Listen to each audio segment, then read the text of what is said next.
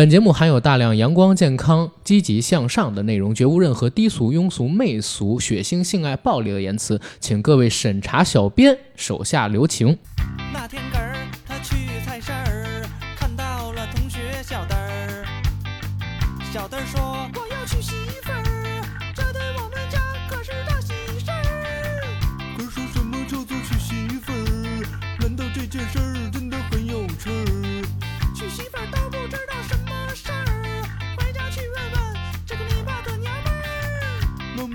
什么叫做娶媳妇儿？难道这件事儿真的很有趣儿？儿子，你这个傻笨笨儿，娶媳妇儿可不是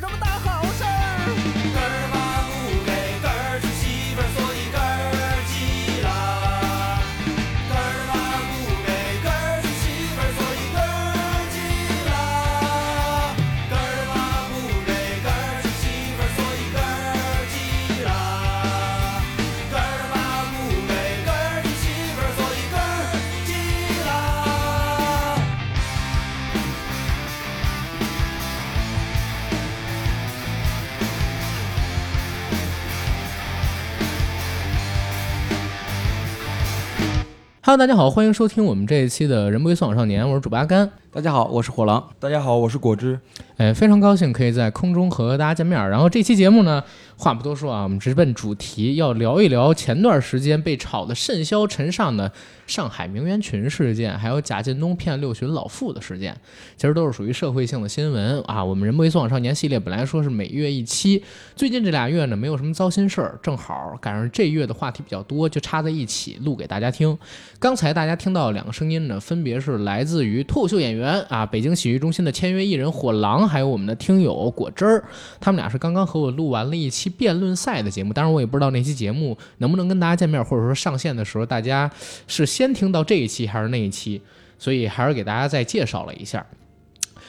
今天我们节目的内容就是胡逼蛋侃，没有任何的结构，也没有任何的呃功利性或者说商业性目的。大家发表的看法呢，仅代表自己个人，所以可以攻击啊，可以骂。那我们今天的节目既然要讨论两个话题，这两个话题呢还是分别进行讨论。先回述一下上海名媛群这个事儿，我们从这个话题开始聊，然后聊完这个话题再进下一个贾进东事件，好吧？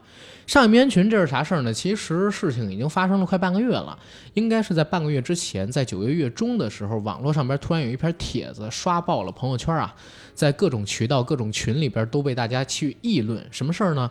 哦，原来是上海的某一个自媒体公众账号发出了一篇文章，这篇文章是我潜入了上海名媛群，却发现如何如何如何，讲述的一个故事是说，男主角他的女朋友跟男主角借五百块钱，男主角说干嘛？女主角说我要加进一个上海名媛群，在这个名媛群里边全都是名媛贵妇，然后认识人都是富二代、老板、土豪，都是社会名流。男主角不相信，觉得哎。怎么可能花五百块钱就能认识这些人呢？后来又因为跟这个女生产生了价值观的冲突，俩人就分手了。分手了之后，男生觉得引起他们分手的这个导火索——上海名媛群挺有意思，就自己花了五百块钱潜入到了这个群里边去。但是潜入到这个群里边去之后啊，发现什么他妈所谓的上海名媛群啊，这里边呢全都是拼单小达人。为什么会这么称呼？原来啊，在这个群里边潜伏了大概几百个女生，这些女生每天干的事儿大概都是相似的，比如说是什么呢？问今天在上海希尔顿酒店哒哒哒哪个房间原价是一千五或者说五千，现在呢我跟人聊好了。可以有十五个人拼团去拍照，每个人大概交一百五十块钱就行，时间都不限。我们到里边各种拍发朋友圈，有没有愿意拼单的姐妹？然后下边哈哈哈愿意举手的说一百五十块钱就行吗？我要去，我要去，我要去。或者就是说，今天有一个哪哪哪的丝袜，这是什么什么牌子的，原价多少多少多少，可以租。是三百一天，然后我这边呢需要三个姐妹，每人一百块钱，咱们拼完了之后好拍照，好发朋友圈，或者说在这个北京国贸中心五层有一个呃可以去拍照的场所，原价咱咱们在那边吃饭餐标应该是每个人三百，现在的话咱不需要点东西，只要到了那边就可以拍照，我跟那边的酒务已经联系好了，每个人大概五十块钱就行，来十个姐妹有没有愿意的？然后大家开始举手，他发现啊。这里边存在的都是一些所谓的小网红，或者说是一些明明住在上海的廉价出租屋，甚至是隔断房里边的，嗯，社会底层女青年。这些女青年呢，试图通过这种包装，让自己在人前显出一种贵妇甚至是名媛的形象，用来钓凯子、钓富二代，用来钓金龟婿，想用这种包装的方式认识一些社会名流，潜入到上流社会圈儿。然后他把这件事情给曝光了，曝光了之后就引起特别大的反响。为什么这个事儿我们想拿来讨论一下？因为其实前段时间我做了一期节目，呃，是聊这个事儿的。我说阿甘作为一个呃做了这么多年节目的人，很多人也了解我，我不是一个特别正经的人，但是我还算是一个真诚的人。我特别讨厌市面上面假的东西，而且这些所谓的社会名媛在人前都是所谓女神的身份，吊着各种各样的备胎，实际上都是几尖的脑袋。想往不属于自己的那个圈子里边去奔，有可能要付出一些身体上的、精神上的东西，才能够得到自己想要的回报。甚至很多时候，他们想要的回报根本就得不到。投入的这些东西呢，只是虚妄的，打了个水漂，或者说被人当成是玩物。这是我当时对于上海名媛群这个事儿的一看法。但是大家知道吗？时间过去了四到五天，因为这几天里边不断的我在跟朋友聊有关于录上海名媛群这个节目的事儿。我发现我态度有所转变，什么转变呢？就是我发现其实我好像没有什么可看不起人家的地方，或者说没有什么可嘲笑人家的地方，因为大家说白了都是为挣钱嘛，对吧？然后我感觉人家姑娘挺不容易的，包括就在我们节目录制开始之前，火狼我还有果汁我们三个也交换了一下意见，我们觉得这几个姑娘啊，这些姑娘们吧，其实她们所代表的群体自古有之。只是通过不同的媒介来到了不同的时代，就换了不同的皮跟面貌而已。但它始终这个群体都是存在的。然后这部分的群体，它就在我们的生活周围。有可能阿甘的朋友圈里，有可能火狼的朋友圈里，有可能果汁的朋友圈里，有可能就在听众们你们的朋友圈里边都有这样的人。然后这样的人他并不是少数，他是客观存在的一个群体。然后这部分的群体，细想一想，其实大部分也都是苦命人，也都是想。嗯，往上爬嘛，对吧？所以今天可能我们录制的节目会和之前我那一期跟你聊聊有所不同。那期我还是以嘲讽为主，但是这一期说实话，我想不到什么太多嘲讽的点。越了解这个群体，越觉得其实他们也挺不容易的。两位先发表一下对这件事情的观点，对这些上海名媛的看法。火狼老哥先来。可能我的这个发言会得罪很多人。不过呢，作为一个不是名人的人来说，嗯，不怕被别人喷，对不对？嗯，从我看来呢，任何事情事物出现，那就有其合理性。我相信这些人他们抱的希望，虽然是不被我们所接受，但是对于他们那个圈子人来说，他们所抱的希望是正常的，是他们所想达到的一个事情。而这个目的，他们看来，价值观看来，这是对的。我们只是在去评价别人的价值观而已。好比说，我们很多人会看直播，会刷礼物。他从来不觉得自己傻逼，可是为什么看到有人去拼这，他觉得傻逼了呢？因为他觉得他犯了很傻逼的事儿，把钱刷给了一些对他来说根本无关紧要的人。嗯，我记得有一部电影叫《美人鱼》，对吧？嗯，其中邓超有这样一句话：“我不觉得这些女人虚浮，我不觉得这这些女人爱富，她们都是一些自己努力去赚钱的大好女青年。”还有一个就是葛优。主演电影《让子弹飞》，嗯，他说过：“挣钱嘛，跪着不寒碜。”嗯，在这个时代，他们只不过是想用一种走捷径的方式达到自己的目的。其实和我们每天，像我每天去说脱口秀挣演出费，去上班挣工资，我去搬砖挣劳务费，都是在挣钱。嗯，在挣钱这事本质上没有对与错，只是在价值观上出现了问题。况且你说的也对。他们很多人根本达不到自己的所想要的东西，只是他们自己现在根本就看不到这一点，所以你跟他们评价对与错完全没有任何意义。他们还陷在自己的美梦里没有醒过来呢。可等到当醒过来的时候，大家早已把这事儿遗忘了。所以这个事儿呢，我觉得只是一个社会热点话题，聊一聊就得了。嗯，发酵时间不会太久，而且这些人也不会放弃他们所追求的东西，还会存在的，依然会存在。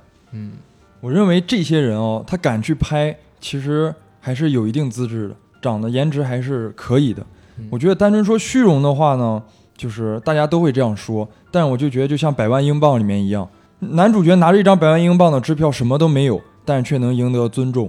然后还有茶花女中的那个女仆，经过大量训练就能包装成贵妇，但我觉得这些只存在于小说或者说戏剧里面。真正的生活中，我就想知道他们发那些让朋友圈中的谁看呢？就是真正和他们同样生活水平的那些朋友们，并不认识那些衣服的品牌，并不认识他们拍照地点，或者说喝的红酒有多么的贵，那个 GUCCI 的丝袜有多么的贵。然后真正懂那些的人，其实是不屑于，是不在乎他们多么有钱，或者说多么光鲜亮丽。真正有钱，我感觉那些富二代更喜欢的是一些把这把这直接拿走，把这直接拿走。对，我感觉真正有钱达到那种水平的等人，其这个这个放一之后你再说。嗯，我感觉那个，跟我感觉到是嗯嗯。我感觉真正经济实力达到那么高水平的啊，OK，我感觉我感觉真正具有那么高经济水平的人，可能反而不在乎他们那些光鲜亮丽的外表，更在乎内在。所以我觉得他们其实就是读书太少，他们认为所能吸引众人眼球的，其实对大家没有什么吸引力。嗯，哎，你们想听一下我的看法吗？嗯，你们俩太正经了，我看 这事儿咱嗨起来聊，嗨起来聊人不。为所往少年嘛。对，我告诉你们，我朋友圈里边有这样的人，你们知道这个人的运行方法是怎么样吗？这事儿出了之后，我本来是想约一姑娘来聊，那姑娘是什么那啥的经纪人，她其实知道这事儿之后，她觉得特别好玩儿，说他们公司里边好多女生都在聊这个事儿。我说，哎，那你对这种上海名媛群感兴趣吗？想往里边凑一凑吗？她说她对这不感兴趣，她倒想认识一下艾米姐。就是培养出了那个郭富城老婆跟那个潘玮柏老婆的艾米姐，说想跟艾米姐那儿报班学一学，花个什么点儿钱也无所谓。我说你你还愿意这样？他说哎呀，能嫁给天王谁不愿意，对吧？这其实打中了我的一个点，就是我理解为什么这些所谓的上海名媛群会出现，为什么有人会以这样的形式去包装自己，实际上就是因为有这种极少数的个例，它出现了。你别管这个个例它是多小的可能性，但既然它出现了。就代表着有人成功了，有人会想，为什么不是自己？毕竟啊，所谓的万中无一，它没发生在你身上的时候是万分之一，发生在你身上就是万分之一万，对吧？他肯定是抱着这样的希望，然后去弄的。然后我还特地了解了一下，就是这些所谓的假名媛，他们是靠什么去挣钱，去往上流社会圈子里边挤？是这个样子。首先，他拍这些照片发在哪儿？微博上，对吧？朋友圈里，发在一些小红书公众平台上边去。首先，在这些平台上边呢，他会得到一些人的关注，他可能包装自己，甚至能往网红领域里边去走一走，这是第一点。第二一点呢，组织他们这个圈子去拍照的人，有时候经常会组一些局，然后他们晚上呢会经常出入一些高档的夜店、高档的酒吧，然后高档的餐厅，在那些餐厅里边，因为你别管是一手的还是二手的脸啊，最起码能去包装自己的，我认为颜值都是不差的，会有人来跟他们搭讪的。然后也会有一些，因为我们有的时候去夜店里边玩，去这个酒吧里边消费，我自己肯定没这么干过，跟人搭讪啊。但是我是能够看到有不少这个点台的哥们儿，然后到这边说，哎，姑娘加个微信啊，如何如何的。因为你要明白，在这种场所里边，其实一掷千金的人不少。你像国内有很多的这种夜店吧，你包了卡座之后，其实有这个叫什么？呃，我我那那种那种姑娘叫什么叫九妹还是什么呀？你点一瓶，比如说是黑桃 A，就会有一个姑娘过来陪你喝，对吧？我见过那种就是点十瓶黑桃 A 的，然后真的有十个姑娘过来，但是她最后只留两三个这种的情况是有的。然后这种人，你看到她那么有钱，你主动过去加她一个微信，这种女生会干的，而且不是少数啊，对吧？大家别觉得身边有钱人那么少。他通过这样的形式包装完自己之后，加了那个人的微信，进了那个人的朋友圈。有的时候发现这个人在组局，问朋友圈里有没有人来，或者进了他们的群，说哪有一个所谓的活动聚餐酒会，要不要参与？他过去了，在那上边没准能认识一些人，打进那些人圈子里边。当然啊，大多数情况下，反正我是认为，我身边的好多有钱人他不是傻子，真不是傻子，他们呢会去观察这个人到底是不是真名媛。啊，是不是真的有学识、有家底儿？其实很多人说这个门当户对啊不靠谱，但其实门当户对这个事儿啊，还有的时候，尤其是我年纪越来越大，我就越来越感觉到它真的是靠谱的。知道吗？越来越靠谱了。真的有钱人真的是很少会有人找这种就是包装自己往名媛方圈里边去走的这些女生，人家真的都是找那种所谓的美人。美人跟那个辣妹在英语里边不是一个词啊，比如那个 beautiful，它就不是形容那种长得特漂亮那种，而是形容那种特别知性的、有气质的，而且有能力的女人，对吧？然后现在我们说的一些假的上海名媛其实是做不到的，他们凑到那个圈子里边去，其实大多数情况下有两种结果。那天我在节目里边说，一种呢就是成了外围，啊，第二一种呢就是成了，嗯，虽然不叫外围，但是有点类似 easy girl 的那种感觉，就是随随叫随到啊，然后也会给你一些钱，给你买个包啊，然后等等等等的东西。大多数人都是这样的，然后可能过了几年之后，嗯，他的也因为那个外表的东西，它会随着时间去退化嘛，然后可能就找一个老实人，对吧？或者说就收手啦，找一份正常的工作等等等等的东西。大多数人是走这样一个命。其实我觉得这些，咱不说是真名媛假名媛吧，其实我觉得我还对他们还抱有一丝怜悯之心啊。为什么说呢？我觉得他们这也算也算是长江后浪推前浪吧。嗯，在他们的前辈不就是随便印名片，弄一假简历那帮人吗？啊，是不是对对，就是这些人啊，只要给钱，给你一个神父加喇嘛加方丈，这都能印。嗯他其实就是那批人的后代嘛。实际这些姑娘挺难的，你说说他们是后浪低调，都说他们装蒜；说他们是前浪，说他们装逼。他们现在想高在这浪尖上吧，咱们就说他们浪吹的。你说人家得招谁惹谁了，对不对？咱们这些吃瓜群众，直到今天我都不知道 GUCCI 是什么东西，我就不知道你 GUCCI 的丝袜和大地铁边上那十块钱四双有什么区别。其实我也不知道有什么区别，但是我唯一知道一点区别是什么，就是 GUCCI 的丝袜最后大部分会穿在非常漂亮的女生身上。对，对于我们这种没有欣赏能力的人来说，我根本就不知道他穿是个什么样子，因为我往往我们老百姓关注的只是不穿丝袜的样子，嗯，对不对？还有再说到黑桃 A，其实很我相信在网上骂名媛群，一百个人得有九十个人不知道黑桃 A 是个什么东西，或者没喝过。对他可能理解的黑桃 A 跟红桃尖是一对儿，所以我觉得这些吃瓜群众啊，总是在喜欢用一些自己不理解的领域呢去嘲笑别人。嗯，也可能像你说的对，有可能啊，他们就是吃不着葡萄说葡萄酸。你知道我有时候特佩服这些女生，为什么啊？其实那那天节目里边，我可能还没说到这点，因为那期节目比较短，而且我也没想这么多。为啥说我佩服这些女生？你想啊，就像你们说脱口秀一样，你说一年，说两年，然后可能你没红，也没挣到什么钱，你可能就放弃了，对吧？但是很多就是这些上海名媛群里边女生，在花钱投入干这件事儿上面，已经花了很多年的时间，三年、四年甚至五年都有。然后这些年的时间里边，她都在蹭各种各样的拼单，然后蹭各种各样。她其实落到手里的没什么东西，她的钱都拿去拼那些高档餐馆的拍照、高档酒店的拍照，然后去租那些值钱的衣服了，自己也没攒下的什么钱。他们用巨大的热情去购那个极其极其微小的，能够钓到天王啊，钓到富二代，最后成人家真正的老婆的这个可能性上边去了。这种可能性是极其极其低的，对吧？愿意用这么大的努力去触碰那么小的一个隐秘的愿望，哇！我觉得人家真的是挺可敬的年轻人，人家才是真后浪。而且我觉得他们未必不知道他们的结局是什么，对，他们肯定很多人都知道自己不可能嫁到真正的豪门去，因为豪门看的不光是人，还有家庭。对，你的家庭是包装不出来的。像你说的对，阿甘老师有句话我觉得特别赞同：有这个资本，有这个资源，又想享受这种生活，可他对未来也知道自己不会融入到这种家庭去，那就干脆趁这几年多投入多拿钱，哪怕将来把包卖了，对，弄笔钱，找个老实人，这辈子也算是完整了。其实好多人都是这么干的，对吧？好多人都是这么干的。你说华灯初上，一个城市里边，尤其北上广深这样的地方，基本上咱们说句我我说句难听话，我觉得现在基本上在北京啊，就是如果你只挣一万块钱，你会过一个不是很好的生活；如果你只挣五千块钱，会过一个没有任何其他收入的话，真的只能过一个很底层、很底层、很底层的生活。这个不带有任何贬义性。而且北京这个城市，北上广深吧，北上广深吧，根本就是贫富差距很大，对有钱人高高在上，穷人也绝不在少数。到了三里屯，一巴掌拍出去，拍死十个人，得有五个穷五个富，嗯，就是没有中间的人。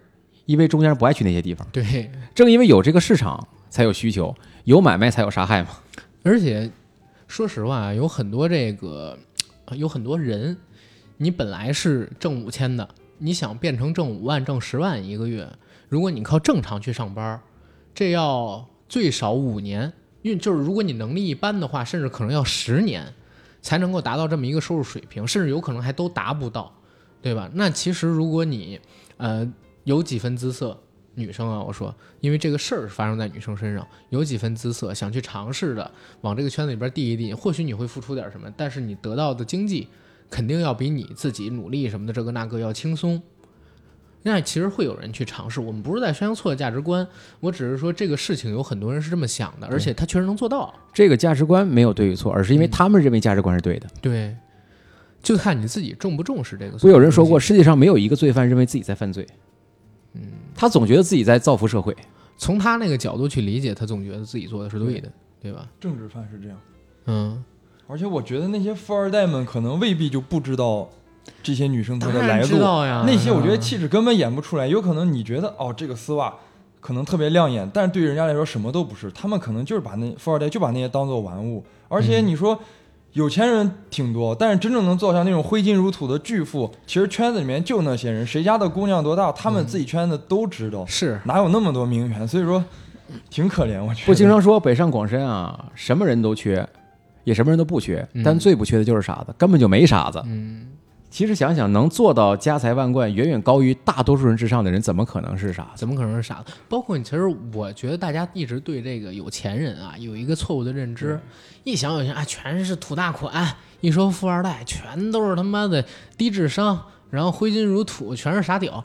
其实真不是，现代人很注重教育，人见了世面就很其实这只是所谓中下层人民对上层人民一种嫉妒心理作祟产生的一种仇富心理。仇富心理。我身边认识的富二代有几个，但是其实你知道吗？我认识的富二代都很精明，但是唯独有几几个地方，我确实觉得是富二代的通病，就是富二代呢，往往会有一个什么样的问题，就是他对于细节性的东西啊，他真的不重视，因为他从来不需要考虑这些东西，因为有下边人或者家里边人帮他搞定。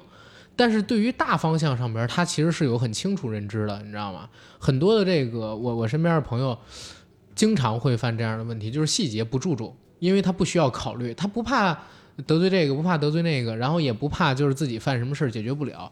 但是呢，对于大局观，包括一些大事儿上面方向，人家一点都不傻，而且家里边也给他们经历很好教育的条件，从小读的书比绝大多数人都要多，绝大多数普通人都要多，对吧？学的特长比绝大多数人都要多，见的世面比绝大多数人都要多，你怎么能说这些人是傻子呢？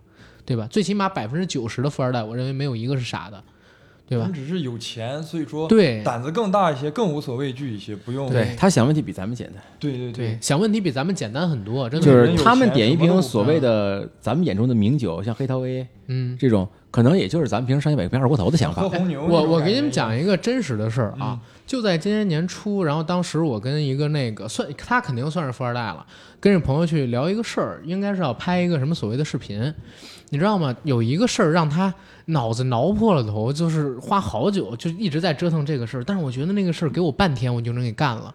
因为当时要拍一个什么视频？要拍一个类似于深夜食堂那样的一个视频，需要一个日式的餐车，日日式的那种拉面餐车。然后这个拉面餐车怎么整？哎呦，他就折腾来折腾去，折腾来折腾去，折腾好几天，都弄都都不知道该怎么弄。最后拿出了一个什么三四万才能弄这么一个车的成本，然后就弄。但当时你知道吗？我当时想到就是你给我三千块钱、五千块钱，我自己找一五金厂让他给我焊了，不就结了吗？就这么简单。这个东西他不知道，但是我们的区别在于哪儿？后来呢，就是聊到运作这个视频账号的事儿，我一想涨粉什么也太难了吧，这个那个。他说花钱买抖加呀，你花几万块钱不就结了吗？区别，这真的是区别。就是他对于这种具体落实到某一件事细节，尤其是社会经验，他很少。但是呢，他可以用钱去做一些就是你觉得很困难的事儿，在他那儿其实就变得很容易。对，阿刚老师这句话，我觉得特别能理解，因为我的本职工作啊，咱说就是我挣钱糊口的工作，嗯就是做短视频的内容嗯，和运营。公司做了十几个账号都是这样，缓慢养号和花钱买抖加推号，嗯那是两个完全不同的概念，一天一地的概念。对。他根本不需要想这些所谓的细节之类的东西，只是说花钱，但是唯一考虑的就是花这钱值不值嘛，对对吧？他想的没有那么多，就是具体怎么去做内容，内容得做成什么什么样。其实很多时候他不太考虑这些东西。就刚才果汁说的对，这帮姑娘知道自己的结局，这帮富二代也知道你们是干什么来的，对呀、双方彼此是透明的，也既都在装傻，也都不傻，对所以这个事儿就是一份一笔交易，没有对与错了，根本就。极少数，我们不排除会遇到真爱，对吧？会走到一起，极少数嘛，这个东西任何万事万物都有可能性，你别管这可能性有多低。但是绝大多数的人其实对自己是有很清楚认知的，没有什么真的就是对自己高看特别多。你要高看特别多，你就不至于天天去拼单了。你每天做这样的事，其实大家都对自己有一个很清楚的认知。但是其实为什么这事儿出来之后，好多人都在网上吵，是说我不否认就是你价值观在你的呃立场上边可能是对的，我也没办法去评判你的价值观。为什么很多人会去骂这些人？是说这些人可能就存在在我们身边儿，有可能我对你还有好感，但其实呢，你对我一直是远离、若即若离，拿我当备胎，我把你当成女神。但是当这个上海名媛群出来之后，他们想我身边到底有多少其实我暗恋的，或者说对我若即若离、拿我当备胎的女神是这样的？想到这个的时候，大家开始气愤了，对吧？想到这个的时候，大家开始气愤了，就是你明明呢自己是假的，然后你自己呢甚至过着一种就是道德底线比我们还要低的生活，但是你却在和我们相处的过程当中，把自己包做一个高高在上的状态，这是让绝大多数普通人不舒服的地方。这一块儿的话，两位怎么看？哎我觉得吧，多少有点嫉妒心理作怪吧，就是为什么自己没有这个能力，对吧？嗯有名媛拼单群，为什么没有名少拼单群呢？但是有有这么一个存在，有 PUA 班，那倒是，而且我觉得这些人也未必像我们想象的，就是那么就是那么着，哎呀，有品位。如果是我，我幻想一下，如果我站在一家高档酒店里，却不能去睡一晚上；如果面对了一桌丰盛的下午茶，我却不能去尝，只能端起来啪要放下去。我要穿别人穿过的，甚至啊，丝袜可以算内衣吧？不算吧？丝袜算内衣吗？其实接触挺多的呀。对啊我觉得脚上有真菌，包括有对啊，我觉得你你现在让让果汁老师把裤脱了给我穿上，我肯定不会同意的，啊，对吧？现在我把袜子脱了给你，你也不会同意吧？那袜子应该不会，外裤的话其实有可能。再好的一双鞋，再好一双鞋，AJ 一 OW 联名，你突然让我穿，我也我会穿，我会穿啊、对于我这事儿，我有个反对意见，就是你刚才说那个品牌是什么？啊，AJ 嘛，我靠，那那个鞋子你要是给我，我真的会要，对吧？因为你市场价最起码也是好几个四位数嘛，对吧？我肯定会要。所以对于我这种不懂的人来说，你说了半天，我也不知道你们在说什么。你可以转手扔到那个闲鱼上面去，能卖个几千块钱啊，对不对？这这个东西会要，但是咱们说回刚才那个名媛群的事儿啊，其实上海名媛群这个事儿出现到现在啊，时间过去的十几天，我越来越想，这些姑娘没有什么会需要被我们看不起的地方，对吧？因为人家在某种层面上面来讲，也是为了自己的呃理想在奋斗，人也是在挣钱，对吧？挣钱的方法千千万，但是挣钱的心就只有这一个，对吧？就是渴望财富嘛，渴望自己打破自己的阶层嘛，向上去跃迁嘛。你用什么样的手段跟方法，其实特别特别的多。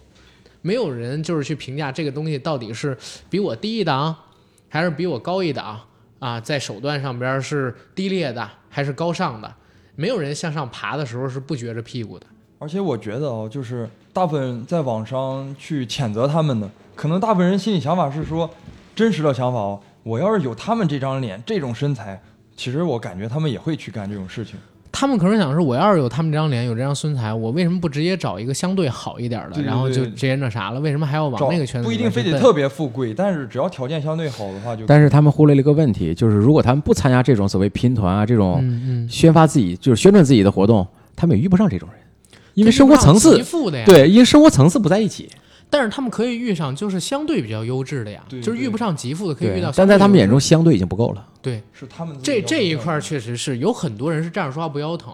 当自己真有了那个条件之后，你还能不能看上相对优质的人？对，这也是一个问题。我们成天说，作为演员的人最重要的就是要抵住诱惑，那是因为我们那些诱惑都是一千、五千、一万。嗯，那给我一千万，我顶得住诱惑吗？给你一千万，你肯定抵御不住。我就这么明白说，哎，五十万都抵不住。我我都不说五十万，你现在给我三十万，我可能都抵御不住诱惑，对吧？谁想睡我？男的肯定不行啊，男的必须得五千万打底给你。三千万一个嗯男的，我忍愿意，一忍吧，翻个身。对呀、我愿意的。啊，对，给我三千万，我愿意的不够大对呀诱惑。啊！几个男人都行。哎呀，那那那那可能是有点过分啊。但是真的啊，没有什么高端跟低劣之说。其实大家，我我现在越来越觉得，就是年纪越大，我好像道德底线越低，我好像越来越能接受上边有什么乱七八糟的那些事儿，也不一。样。就是说，要是年纪我比你大了十岁吧，应该是。嗯我感觉就是我很享受每天我工作之后到了发工资那天嗯，拿到工资去做我喜欢的事情这种感觉，但我也无时无刻不在希望着，如果有一天我什么都不干，也能得到这些东西的快感，是人之常情嘛。对，我前段时间刚知道这个事儿的时候，我觉得特好笑，你知道吗？就是 真的是特好笑，就是我特别想嘲笑那些就是上海民群，我当时就做的那么一期节目嘛。但是你知道，时间又过了大概十天，中间我本来是一直约那个就是某一姑娘跟我约好做这节目那姑娘来，但是她最近出差了没弄成。但是中间我因为一直在关注这个事儿，或者说我一直在思考这个事儿，我其实发现我不是那么想嘲笑了，我真的不是那么想嘲笑了，因为时间过去了这么多天之后，我发现啊。好像我自己做的事情也没比人家光明磊落太多，谁都有虚荣心。，对，谁都有虚荣心，而且给我说说一句很道德不正确的一句话，就是我们虽然我真的不会做这种事儿，给我那样条件，我以我现在的道德底线不会去做这种事儿，但我也没觉得就是我需要去靠抨击他人来获得关注，然后等等等等的东西。这些女生其实你说是奋努力奋斗的年轻人，什么后浪，刚才那是开玩笑，但也是苦命人，也是苦命人，对吧？如果他们有更好的条件，家庭给更好的条件，如果说呃他们也有一个相对而言比较不错的优渥的生活，其实也不需要靠这样的东西去伪装自己，去包装自己嘛，对吧？我之前看过一个理论，是哪本书上面写的，我忘记了，就是人类绝大多数情况下对道德底线的降低是来自于生活的苦痛跟生活当中受到的磨难，对吧？你的道德底线的降低不会是没有缘由的，往往是生活带给你的压力造成了你道德底线从原本的一百变成了五十，甚至变成了零，是吧？前些日子不是那个郭富城有一片子吗？就是《陌路人》啊，《卖路人》。《卖路人》里边当时的那个单亲母亲，虽然那个那点很值得吐槽啊，真的很值得吐槽，但是他呢也以一个极端的环境去讲了一个事儿，就是这个女生为什么到最后会去呃做妓女，其实就是因为没有钱嘛，其实就是因为自己的婆婆好赌嘛，想挣点钱，然后帮她婆婆保住一双手。当时是因为这个，然后走上了这条路。这个这个例子虽然后来我们也经常吐槽，就是不真实，但是我觉得可以拿出来做一个就是。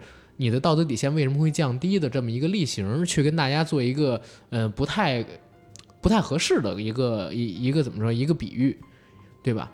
这些女生绝大多数人百分之九十，我认为也不是无缘无缘无故就会往这个上海名媛群里边进，然后花五百块钱进群跟大家去拼单。他们第一次做这种事儿的时候，我觉得也知道是不好的，也知道是让人知道之后很羞耻的一件事情。但是为什么会去做？其实也是在于就是生活，他们觉得有点苦，有点难，有点超出自己，或者说有点自己不想承受的那种程度的范围。当然，这儿也得辅，这儿也得说一嘴，就是他们的抗压能力确实太低了，对吧？只有抗压能力低的人才会选择去走捷径，选择去用那种道德标准比较低的事儿去完成自己想要完成的这个愿望跟目标，去走捷径，对吧？这是去我认为需要去抨击的事儿。对，树立他们这个价值观和这种没有抗压能力的这种生活的经历啊，或者教育，才是其实这是问题的关键。嗯因为我觉得是这样啊，中国有句老话叫什么“鱼找鱼，虾找虾”，是吧？乌龟不会找王八。有钱人的圈子里，往往也是有钱人居多，他们有自己的骄傲。你说，同样是有钱人，他晒给谁看呢？你见过哪个男人会把裤子脱了说“我有这个东西这个到位。”？全世界人人都有啊。毕竟中国最后一个太监已经死了好几十年了，作为北工大不还有个自宫的？对吧？作为有钱人来说，他每个人都有的东西，他有必要晒吗？那他晒给谁看的呢？他必然是晒给没有的人看的，对吧？如果一个人的朋友圈里都都是没有这些东西的人，那我觉得这个人根本就不是富人圈里的人呢。他要是富人圈里边的人，他也不需要去碰啊，对不对？然后咱们现在说的这个事儿，肯定他是想往这个圈子里边走嘛。我跟刚才呃果汁我们聊的话题，其实就是，如果一个人每天都在群里秀这些东西，朋友圈秀这些东西，那他肯定是目的是给这些没有这些东西的人看。是，那而而富人圈人人都有这些东西，哎，但还真不是我我我这儿就是真分享啊，因为我跟那个朋友也聊这事儿，他们还真不是给穷人去看的，他们就是给富人去看的。为啥？就是你在朋友圈里发这些东西，你朋友圈里虽然有穷人，他们会觉得啊，你好像挺女神的呀，如何如何。但他们发这些东西，实际上是为了能参与那些富人的聚会啊，对对，那些东西，他们想认识更多的有钱人。就像我刚才说的，他们去呃参加这些群主啊等等组织的酒吧、夜店里边的聚会，是为了去加有钱人的微信，然后去各种各样的这种聚会场所，去那个打高尔夫也好，去打网球也好，也是为了进群认识各样的人。其实这个就跟这些年来比较火的什么总裁班啊、精英班啊，对啊是一样的。你觉得有谁会去里边真正学知识的吗？你看王石老师不就说了一个，不就是为了加微信？吗？对呀、就是他们加这些微信，实际上就是想，哎，我在朋友圈里边发这些东西，平常人、普通人或许不懂，哎，我看我这个是跟谁拍的，在哪儿拍的，在这个场景是多少钱。但是有一些有钱的人，他是知道我拍这些东西呢，第一是要有成本的，对吧？比如吃这饭的地方，人均得有一千。啊，比如说睡的这个酒店一宿的话，应该是三五千。比如说我身上穿的这件衣服，他们可能给别的女生买过，这丝袜就两千五。他们可能是抱着这样的想法，让人看哦，原来我这朋友圈里边的这个女生，她过的是这样的生活。然后呢，我用这样的生活跟她做交换，或许能交换到一些东西。她没准抱的还是这样想法。而且，大家千万不要否认有一点啊，或者不要忘记有一点，有些女生她不是为了钓金龟婿，也不是为了就是见真嫁给那个有钱人，她其实就是奔着就是当玩物去的，因为那也能赚钱，对不对？有些人他就是奔着当玩物去的，因为呃刚才火狼老哥有一句话说的特别好，北上广深什么都不缺，最不缺就是傻子，因为没傻子，对吧？有很多人根本就是。你，知道我自己肯定是嫁不了什么富二代，最多我能做个小三儿。你没发现吗？北上广深傻子活不下去，他不比他老家呀。老家十里八乡谁都认识，有点什么事儿都方便。这北上广深事儿太复杂了。对，我觉得每个能在北上广深活下来的人都值得尊敬，尤其这帮姑娘。所以啊、就是我们，哎，我们今天到底是要抨击他们，还是要替他们平反啊？我操！我其实我感觉讽刺的是啥？有可能富二代们或者说那些名流注意到他们的，有可能说，哎，这姑娘脸长得还挺秀气，或者这姑娘身材挺好，而不是说，哦，这姑娘这个丝袜多少钱，这个高跟鞋多少钱，戴的这个表是多少钱，可能其实我觉得这样啊，就是现在全网都在抨击，嗯，可能也不缺我们两个了。所以呢，我们帮他们拔个创，这北京话是吧？我们帮他拔个创，应该也是可以理解的哎，我就怕听众们不太理解啊。没事儿，那个到时候我们会说这都是主持人安排的。对，这都是这都阿甘哥的想法。火阳老哥其实说这话是对的，但是你不能否认啊，就是这世界上边有一些人，他是真怀抱着恶意去欺骗人。啊这些上海名媛，其实你说他怀抱恶意了吗？我觉得恶意基本上没有，所以这是为什么就是现在网络上面只说是群嘲，但没有说是群骂的。如果是群骂，就必须得是一个很恶劣的、以恶性的，比如说骗人这样的形式去做。这就聊到我们今天说的第二个事儿了，对吧？第二个事儿就是贾进东骗六旬老妇那个事儿。这个事儿其实我认为，相比于上海名媛群这事儿，那个是群嘲，这个也真应该是群骂。对，这个是真正的是欺骗。就对名媛群那个事儿算不上欺骗吧？普通老百姓根本不接触他们，有钱人不在乎那点钱，所以说这个事儿从他们的观点来说不叫骗，他们叫一种心甘情愿、你情我愿的交价交换。对吧？并没有想要伤害某些人，毕竟他们也想要去嫁入那个豪门。但是贾进东这个事儿，我觉得的确是需要好好聊一聊，因为这个事儿是已经上升到了，已经从这个法律层面法律层面了，对，已经不再说是一个道德层面的事儿了。而且我我认为这其实是一个特别好的社会性议题，它利用了哪一点？利用了现代都市老年人的这种缺乏陪伴感的心理漏洞，对吧？你比如说那个六旬老妇为什么会上这个当啊？为什么会上这个当啊？其实我我之前认识很多啥呀？认识很多呃就被传销组织啊，被那个什么卖保健品的啊，被什么理财公司然后欺骗的这种家里边的老人。为什么会被这些人给欺骗？是因为自己的子女，当然很有可能老伴儿过世，或者说自己是独身，然后子女对他的陪伴太少了，而且现在很多所谓的子女嘛，都搬出去住嘛，享受独独立的家庭跟二人世界的生活，老人自己在家，平时也没有什么电话，呃，子女也不回门去探望，没事儿干的时候，那这些给他宣传保健品的、做电话诈骗的，还有这些就是卖理财的，还有就是刚才我们说这种贾进东，对吧？给他提供的是什么关注？给他提供了什么安全感？给他提供了亲近感。其实无非就是填补了他心中的一种空缺，因为小的时候儿女在身边嘛，每天没有谁想别的。对你像咱们这个年纪很少被人骗，因为上有老下有小，你想的事儿太多了。而且父母年轻的时候，他是有这样一种感觉，是孩子需要我，我得就是到孩子身边去。但是孩子长大了之后，就是我需要孩子，但是孩子自己会考虑要不要到我身边来，对对对，这是一种完全调换过来的。我还感觉其实这个把人们的就是观点可以引到另一个层面。以前都说空巢老人，对吧？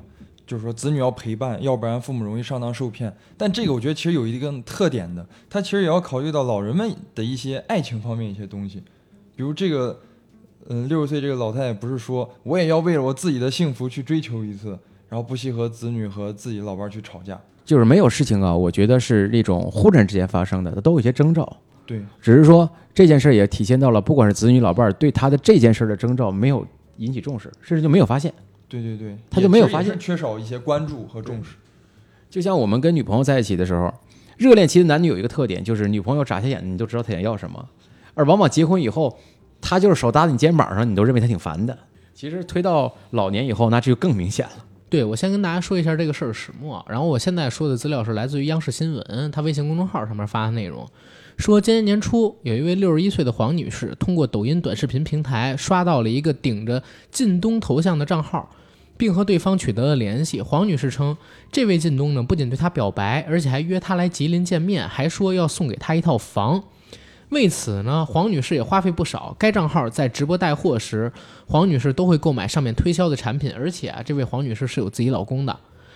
黄女士说：“她怎么可能会骗我呢？不可能的，全国人都知道靳东是谁。”根据央视新闻记者他们的了解啊，说这个所谓的靳东实际上是一个将演员本人照片作为头像、昵称中含有该演员名字的普通短视频账号，而且在这个账号所发布的相关视频作品也多为靳东这个演员在接受采访时的画面，并且呢拼接上了一些机器人的配音，所以你会发现嘴型跟这个说出来的话是完全对不上的。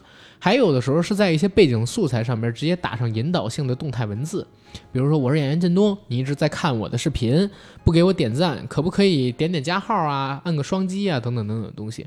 很多被这个账号欺骗了老人的家属都透露说，这个假冒知名演员、歌手的账号呢，都会回复他们的留言，而且私信发一些关心和问候的话语，让关注他的人觉得自己与这个明星成了好朋友，开始相信对方。在积累一定量粉丝之后啊，这个账号就会开直播、带货、变现，甚至是骗钱。根据黄女士的家属透露，还有经过警方以及心理专家的劝导，现在黄女士已经认清了事实的真相。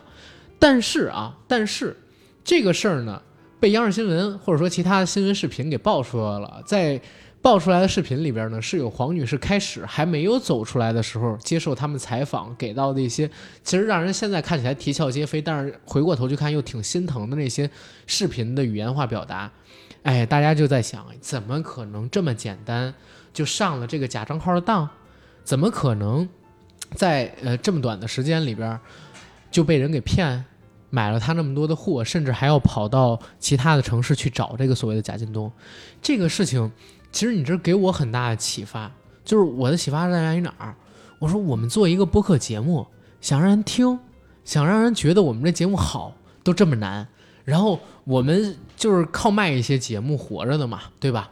买我们节目的人都那么少，为什么就是做的这么假的账号，顶一个假明星的头像，然后做视频的时候就直接拿机器人口音配口型，都能骗到这么多观众？我们到底是欠缺在哪儿？真的，我们硬核电台到底欠缺在哪儿？你知道吗？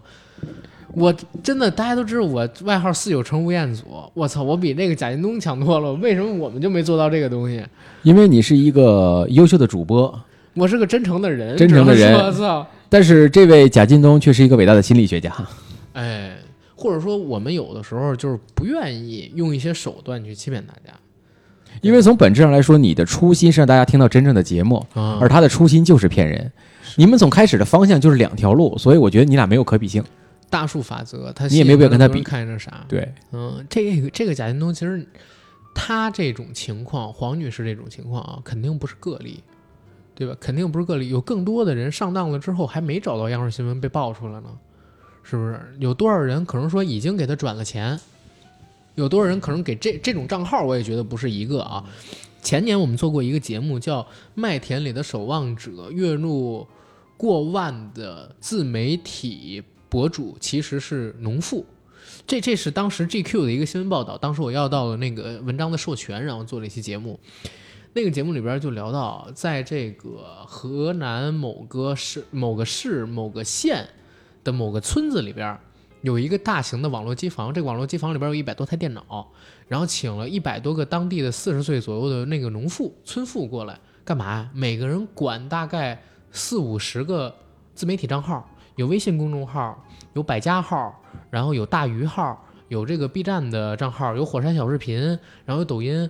你知道发这些视频、发这些文章，如果有观看、有阅读的话，其实会有流量收入嘛？因为它有一些广告会在底部弄出来。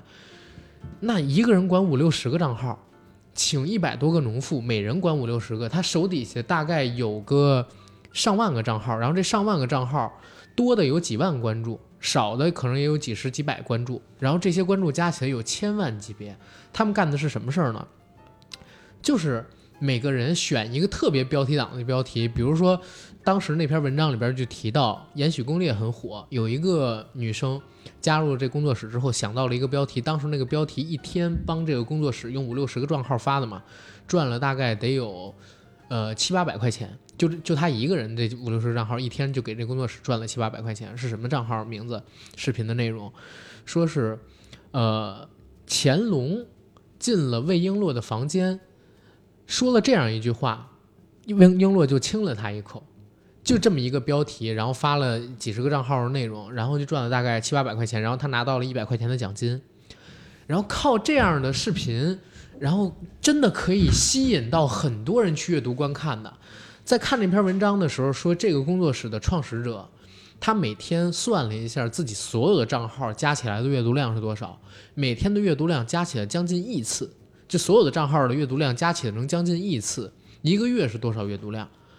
然后他这个账号平台的矩阵每个月能带来的收入是多少？每个月能给他带来就是年入几乎能到快过亿的那么一个收入。当然，具体的那个金额大家自己去搜那个文章啊，就是麦田里的守望者，什么月入过万的自媒体农户什么的这个文章，大家去找那个文章看就好了。但是我说的这个事儿绝对是真事，当时在网络上边引起特别大轩然大波。为什么？是因为好多这个城市里边的人发现，原来自己关注的那么多自媒体账号。全都是这样被生产出来的，哦，然后大家就变得特别气愤，说原来我们看的就是农民 做的这个标题党的内容，而且是以这样的形式在给他们创造收入跟财富，他们挣的比我们还多，因为大家有一条鄙视链嘛，社会上面有一条鄙视链，呃，城里人看不起农民，然后自以为是白领的人看不上蓝领，但是一旦发现自己呢，其实消遣的是人家。用很不入流的手段，或者说很不入流的嗯手法去制作出来的这种娱乐产品的时候，一下就感觉啪被打中了，就开始跳脚。之前有一句话就是“神性露出人性的马脚”，人一边是跳脚骂你怎么他妈这样，一边又表示哎你显露的不够多。大家现在是这个样子的。然后这个这贾京东的事儿，在我看来跟那个事儿呢，虽然没有什么太大的可比性，但是有一个地方是相似的，它肯定不是单一账号。去做这样的事，我觉得这样的账号会有很多，有假明星，你认为只可能是靳东一个吗？可能假的黄晓明、假的吴彦祖，以我的身份什么上外边去弄的也有很多呀，对吧？然后这种账号骗到的也不仅仅是黄女士一个人，其实他骗到的是更多的人。其实这一块我不知道国家会应该要立个什么法，或者说像抖音这种平台。现在我知道的话，就是有好多人都可以起同一个名字，应该注册成一人一一人一个名儿这样的形式，或者说怎么怎么样，或者对于某些特定的名字不允许你去起，或者如何如何，这个怎么去限定呢？现在抖音就是做我作为抖音运营者来说，嗯现在抖音是不许出现这些敏感字符是肯定不允许，嗯但是像人名儿你没有办法限制，对吧？嗯因为你也说过了，他是这个名字中含有靳东两个字，人家没有直接起名叫靳东。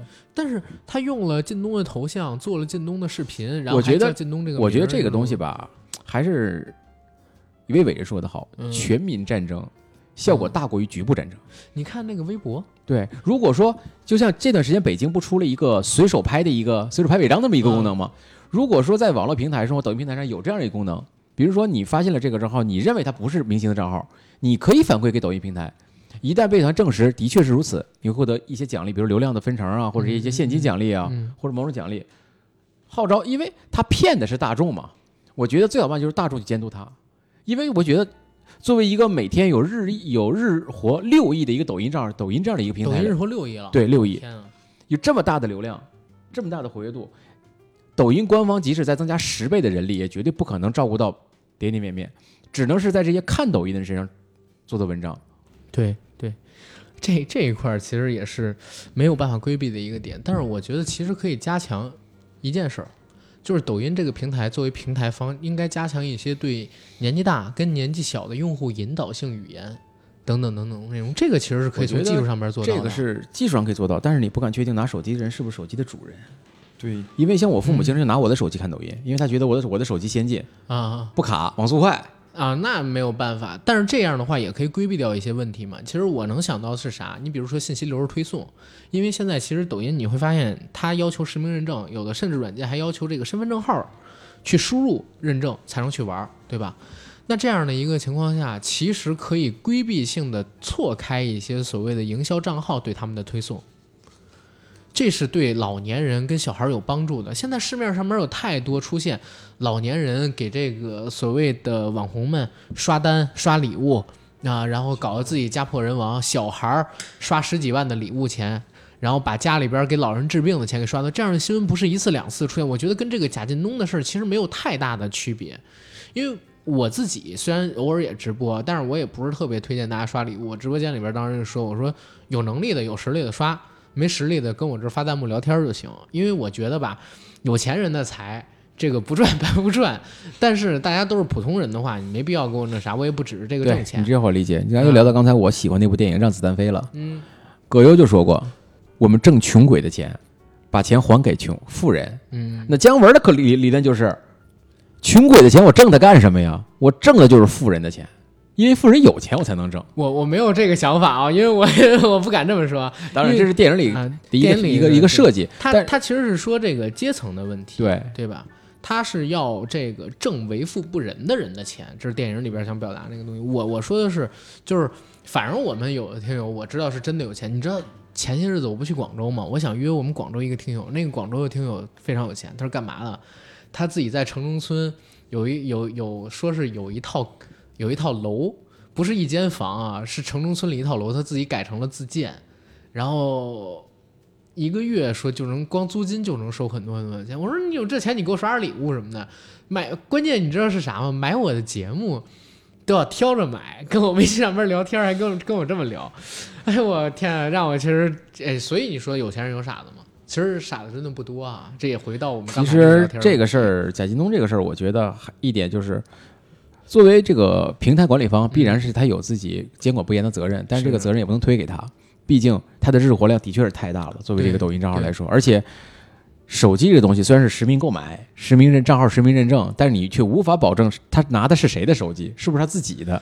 而且你也没办法保证使用这个手机的人到底是什么样的一个文化素养跟三对观，对对吧？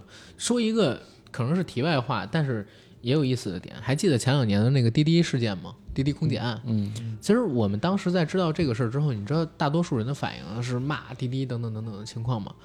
但你知道我是怎么想的吗？我跟我当时的一个朋友，他家住在燕郊，北京的人知道燕郊在哪儿，就是离这个城区大概你坐大巴的话，可能得两个小时，堵车的话甚至要三个小时。但是那个地方呢，离东三环比较近，好多上班人在那边住。对，他会拼车。然后他又聊到一个事儿，说滴滴出现了之后，其实谁的买卖没了？是黑车司机的买卖没了。说黑车当时存在的时候，空姐这种案子比现在多五百倍，你信不信？他当时真的是跟我这么说的，说在潮白河，就他们听说的那种当年黑车还存在的时候捞尸体，就是因为黑车司机接到了什么人，然后把人给绑到外边去，要不然就是抢了，要不然就是撕票，要不然就是强奸甚至杀了的。就这种事情，他们知道的都不止一例两例。现在滴滴上边爆出的这么一例空姐案，当然可能也，当然肯定是不止一例啊，只是这例闹得最大。但是其实已经比当年的黑车要安全非常非常多。他们认为这个事儿是当时有人整滴滴这个公司，然后而且呢，再说一个点，技术的进步往往带来的是不安全的东西的这个发生概率降低。你包括我们现在看到贾进东的这个事儿。它被爆出来之后，肯定，嗯，抖音这个平台会进行一定规则上边的整改，会减少这种类型事件的发生。但其实大家要明白，在抖音出现之前，这种事儿其实也不少。对，那时候电话诈骗没啊被爆出来的太多了。电话诈骗的，包括我刚才说那些卖保健品的、卖理财的那些东西，你觉得少吗？前年因为我帮呃去去年年初，因为我帮一家那个 P to P 爆雷的公司去做什么呢？去做这个破产清算啊，因为我们是一个小组被这家公司给请过去的。当时我们知道他们这家公司客户很多的，因为总共才两个亿的盘子，但是全国的用户加起来有大概一百多万。就是人均投的都不太多，多的可能就几百万，少的可能就几千块钱，甚至有的那些就是一百块钱的那种羊毛党，过去薅羊毛的那种不算，但是有非常多的都是老头老太太，因为那公司它有线下的工作人员，线下工作人员就是开讲座、送油、送鸡蛋、送温暖，天天跟这些老人聊天儿，然后这样的形式把一些老人给骗了。其实他做的不就儿女做的事儿吗？对啊这件事儿归根结底是儿女的问题。对呀、要是儿女天天陪着，或者说有人带着这些老头儿老太太什么的，也不至于上这些当。只不过现在抖音是抖音上面那个假金东案子是换了一个形式去诈骗，或或者说都不能叫诈骗，其实这个东西其实也可以叫做诈骗。也可以叫诈骗吗？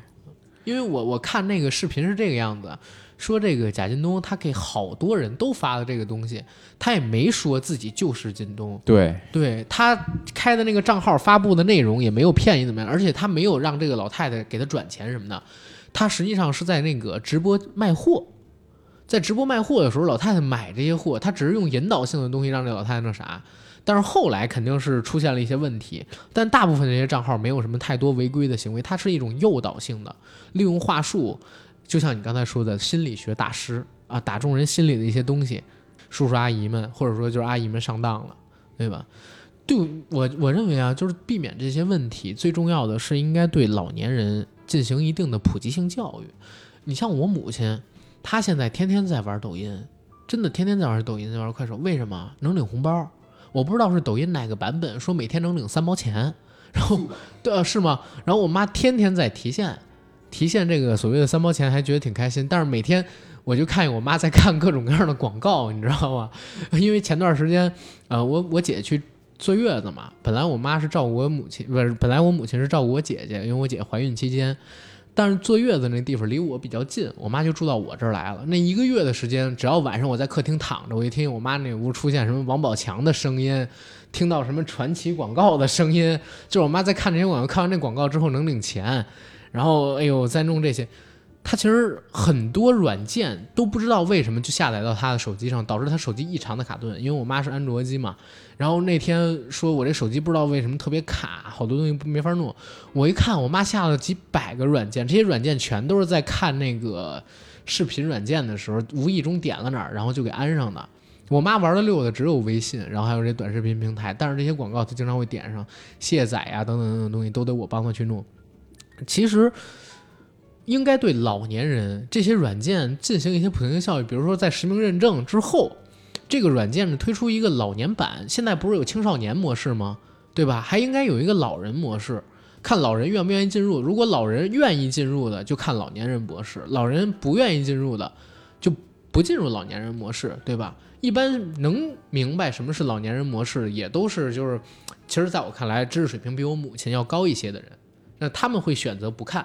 或者说不进入这个模式，他们有辨别能力。但是你像我母亲他们这种，如果有，我肯定会让他们选择进入老年模式，能够规避营销账号，就不会告诉我说，儿子你千万别喝百事可乐了，百事可乐里边有新冠，就在今年四五月份的时候，我妈跟我说的，说百事可乐里边有新冠病毒啊，说你别喝。我说妈，那是假新闻，没有那啥，这新闻上面都报了，我在其实这个样是这个事儿，嗯说这个问题吧，不能是把这个问题交给平台，只能交给咱们做儿女的人，哎呀，这是咱们的活儿。其实，就像现在很多你教他不信啊，不，主要是因为你现在教晚了。嗯，你从他开始玩的时候，你就没有跟他说过。你现在教晚了，他已经不信你了，你就更需要时间去磨他这个劲儿。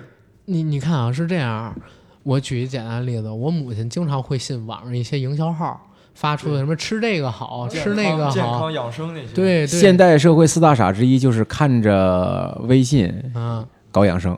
然后我母亲跟我说，说这是新闻上面说的。我说妈，你们知道吗？就那账号，你儿子都有一个，我也有一公众号，我关注数比你们看的那账号还多，我们片阅读量比他还高。你们为什么不信我的，信他的？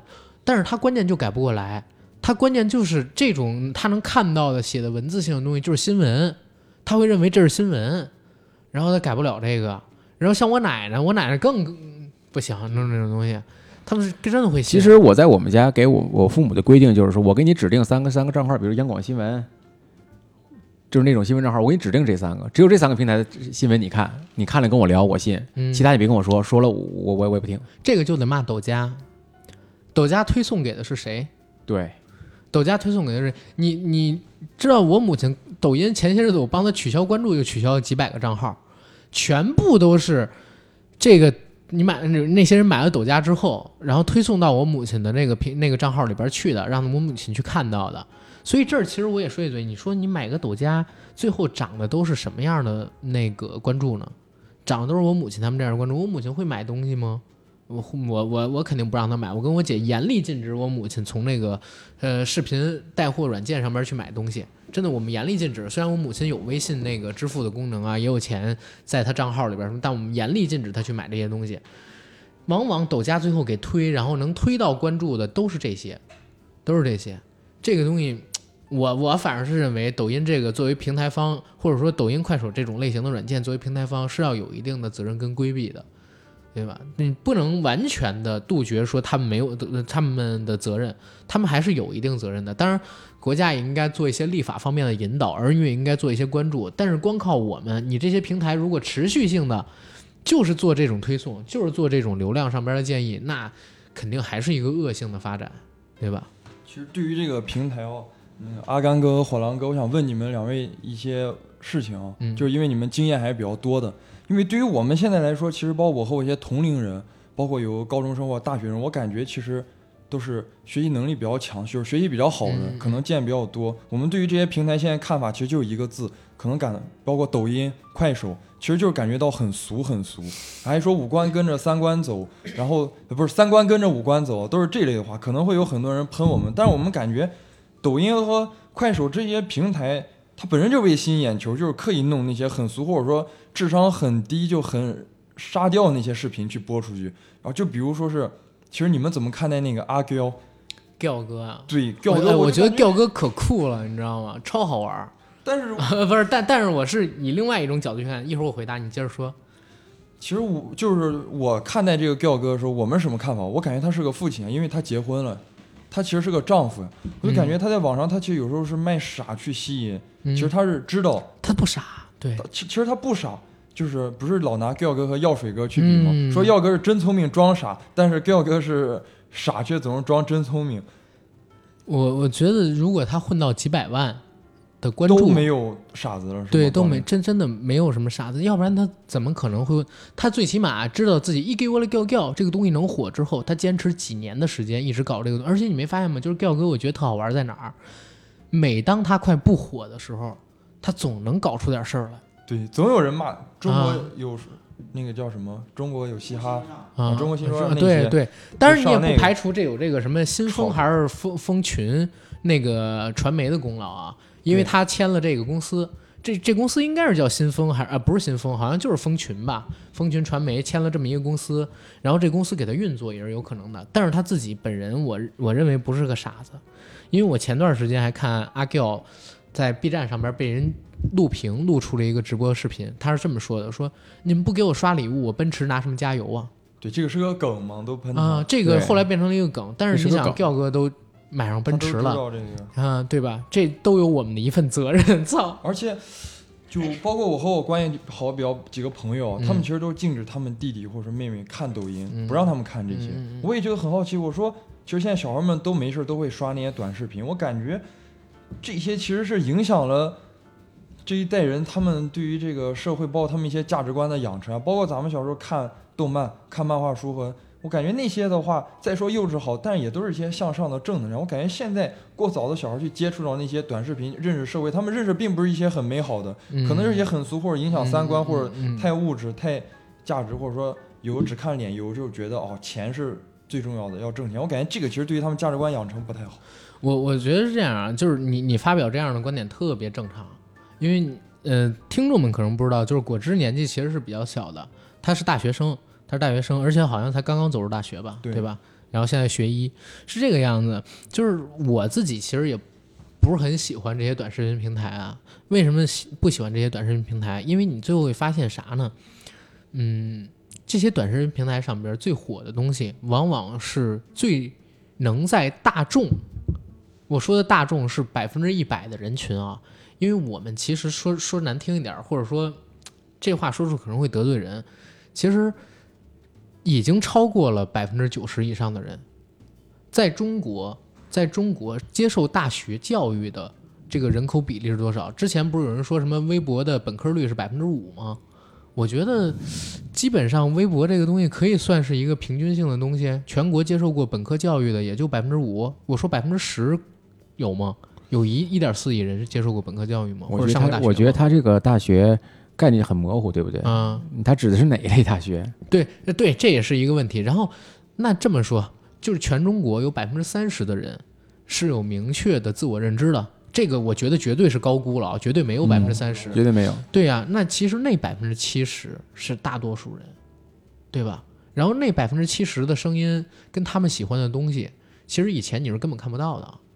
然后现在呢，因为我不想说什么内卷呀、世界在下沉，呃，现在世界在下沉啊，然后泛平化呀，然后等等等等，我不想说这个，但确实是随着现在我们进入到移动互联时代之后，尤其四 G 中国普及特别快，智能手机我们的这个价格又非常非常低廉，网网速嗯，其实说实话也很快了，尤其现在流量费用也变得越来越低。我是真的认为，现在绝大多数人开始能够接触网络，接触网络上边塑造这些娱乐性内容。你看一个抖音，刚才哥说，我不知道日活六亿有没有达，但是肯定过四亿、过五亿了。这个六亿是前两天刚刚跟内部人聊天得到的一个数据。哦，OK，那你想日活六亿，这六亿人里边几乎快相当于全国一半人口了。这六亿里边，我一说有两亿城市人，有四亿农村人，然后这六亿人里边可能有一亿是不到二十岁的，然后有一亿可能是年纪超过六十岁的，大概这占两亿，中间这个阶段可能占四亿。也就是说，我们再呃说那啥一点，甚至这六亿人里边会不会还有五千万是小孩儿？会不会还有就是呃两三千万是文盲，或者说不能叫文盲，就是没有上没有接受过初中教育的，然后等等等等的东西。而且还还有一个最关键的一点就是，还有一点是啥？是因为这个世界上百分之九十九的有社会性认知的人啊，不太爱在网络上面说话，所以显得那百分之一的文盲声音特别大，你知道吗？就是像我们比如说在那个 B 站或者说哪儿看到一个什么视频，如果他说错了哪儿，说实话我懒得评论，我真的懒得评论。然后有一有人愿意评论的话，就会显得他的声音特别大。包括其实我做节目的时候也是，你看我我某期节目就是前两天做那金刚川，因为是即兴录的嘛，我说错了一个点，就是那个高山上的花高山下的花环是对越反击战，但我当时就是因为我是即兴录的嘛，说错了，给说成了那个抗美援朝。然后还有一个是当时我们录的时候，黄继光 AD 不小心口误，说成戚继光。但是这个有谁会分分不清楚黄继光、戚继光？小学课文都学过，真不知道吗？肯定不可能是真不知道。当时我觉得没什么大问题，我就没剪掉，我也放出来了。我觉得大多数人都能理解这是口误。结果呢，还真的有，就是有几个在评论区里边跳脚的，然后说这个问题。但是我一想，你看那期节目到现在大概四万多的播放量，才放出一两天，也就是说绝大多数人实际上呢，他也发现了这个问题，但是他能理解，他不说。只对只有少部分，就是极少部分的，他跳出的时候，所以显得他们的声音特别大。你现在提到那个问题也是一样的，就是真正的觉得抖音怎么怎么样，包括不会就是被这些价值观所影响的人，其实是大多数。但是因为少部分被引导的人会因为这个价值观去跳脚、去表达、去大声说话，所以显得他们的声音特别大。其实回到贾金东这个事儿来说，你发现吗？被他忽悠的其实是少部分人，被他骗的是更少更少的一部分人，愿意被他骗的则就是更少更少更少的一部分人了。因为毕竟，咱们说到靳东，就算他是他本人，你觉得靳东会在抖音上六亿的基础吗？当然没有，对对对对，对吧？他当然是没有。所以这种事儿啊，爆出来之后呢，大家作为一个新闻谈资都在关注。但是说改变，不是我们三个人或者是抖音平台都改变不了这个事情，因为贾京东你可以改变，那下一个呢？嗯哪天出个假阿甘，嗯 只能说是大家知道这个事儿以后，引发大家一个思考什么呢？就是多多关注家里的老人。对对，不要像以前那样你觉得好像不理他，他什么事儿都没有，有吃一回手机玩儿，但真的可能出事儿。这事儿你别等到出了之后，你再去后悔，再去骂他，嗯，你还不如天天跟他说一句呢。听不听，哎我跟你说听不听啊，是老人的事儿，说不说是儿女的事儿。这两件事儿是两个层面上的事儿。对，反正作为儿女，你肯定也是有责任的。你母亲看了那么多天这种账号，家里边买了好多他直播带货带的东西，你没发现不对？这些子女本身就应该有问题。你像我母亲，要是从这网上买个什么东西，接快递送到家里边去，我肯定第一时间就发现了，我姐肯定也第一时间就发现了，会问我妈从哪儿买的这些东西，而且劝她不要买这些东西，对吧？但是为什么有人就包括这个黄女士，她老公也在，对吧？她子女好像还跟他们住一起，为什么都没有发现这个事儿呢？对她太漠视了。对吧？对他太不关注了这个事儿。对你看，像我妈、我我爸，他要从网上买什么东西，电视把照片发给我，问我这怎么样，能不能买？对，这因为我长期给他们带来了一个思想，就是我比你们懂，嗯因为我长期都是这样。我说你买什么，你跟我说一声，是，不介意咱俩谁的钱买，可能我不会给你买，但我会告诉你这东西能不能买。对，就是就连我一做抖音的人，我都不敢说我我不被骗，你更何况一个不了解的人呢，对吧？所以不玩嘛，不玩就行了。但是你现在不想不玩也挺难。对，都在接触这些，对，抖音之所以火得这么快，有这么高的日活，还是因为它满足了大众的口味。它满足的不是那百分之一，嗯是那百分之九十九。是，你看，咱学历高低放一边儿，比如说您是大学生，对吧？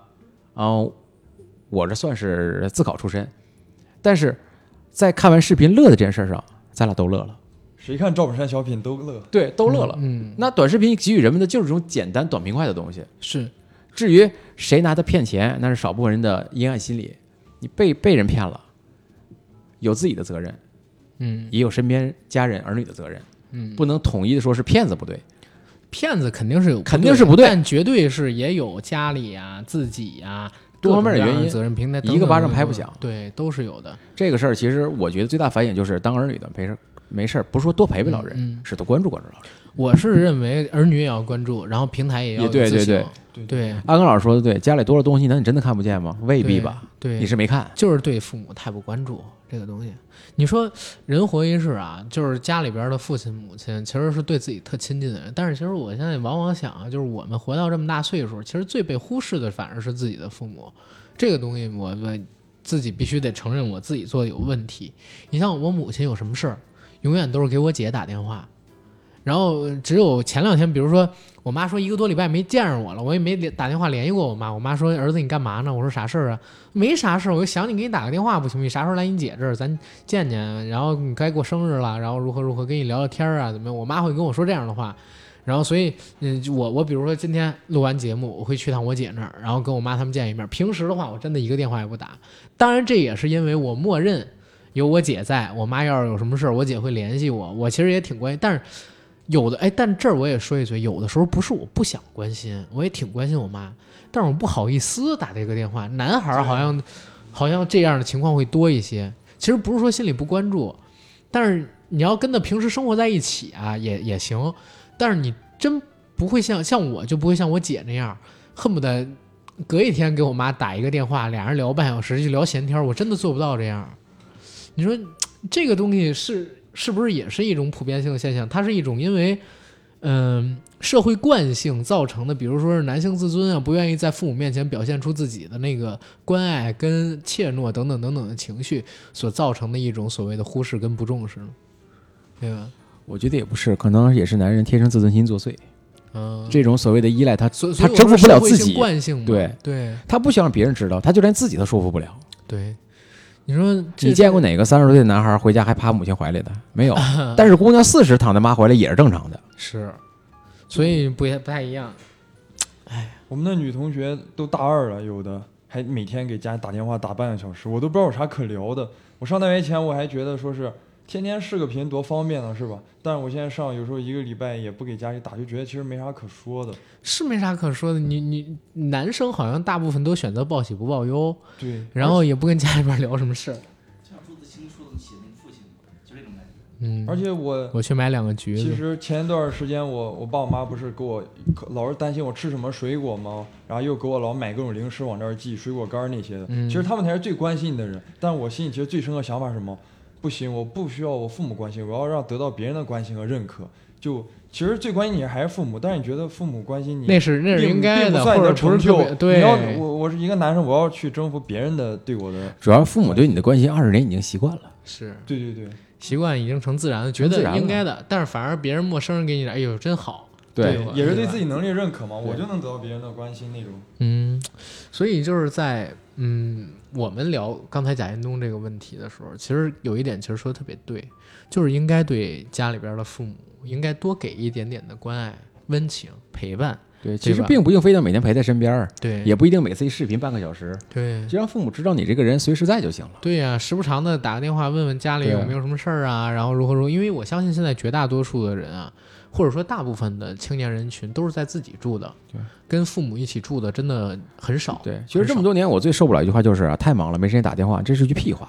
啊，你再忙一两分钟时间肯定有，真的是没什么可打，总觉得没什么可打。对，这是一个借口，你发现了吗？对，你说咱们就比如说录完节目，录完节目我可能会开会儿车，我开车的时候，那不不说开车打电话不太合适，但是我停好车上楼之前，我走路那几分钟。